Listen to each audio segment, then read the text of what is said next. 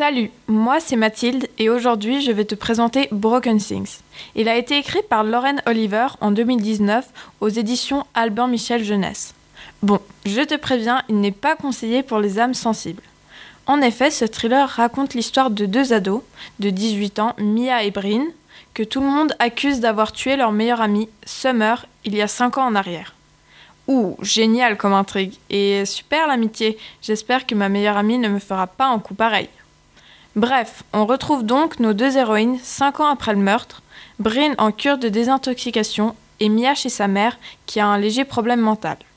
Mia retrouve Bryn et réussit à la convaincre de retourner dans leur ville d'enfance pour tenter de retrouver le meurtrier de Summer. Les deux adolescentes, aidées par Abby, la copine de Mia, et de Owen, le cousin bizarre de Bryn, vont se replonger dans leur passé et pour cela, elles vont ressortir quelques souvenirs cachés et un vieux livre poussiéreux, Lovelorn, qui les a obsédées étant plus jeunes. Obsédées jusqu'au point de commettre un meurtre? Ce qui est vraiment cool dans ce roman, c'est qu'on a le point de vue des deux héroïnes.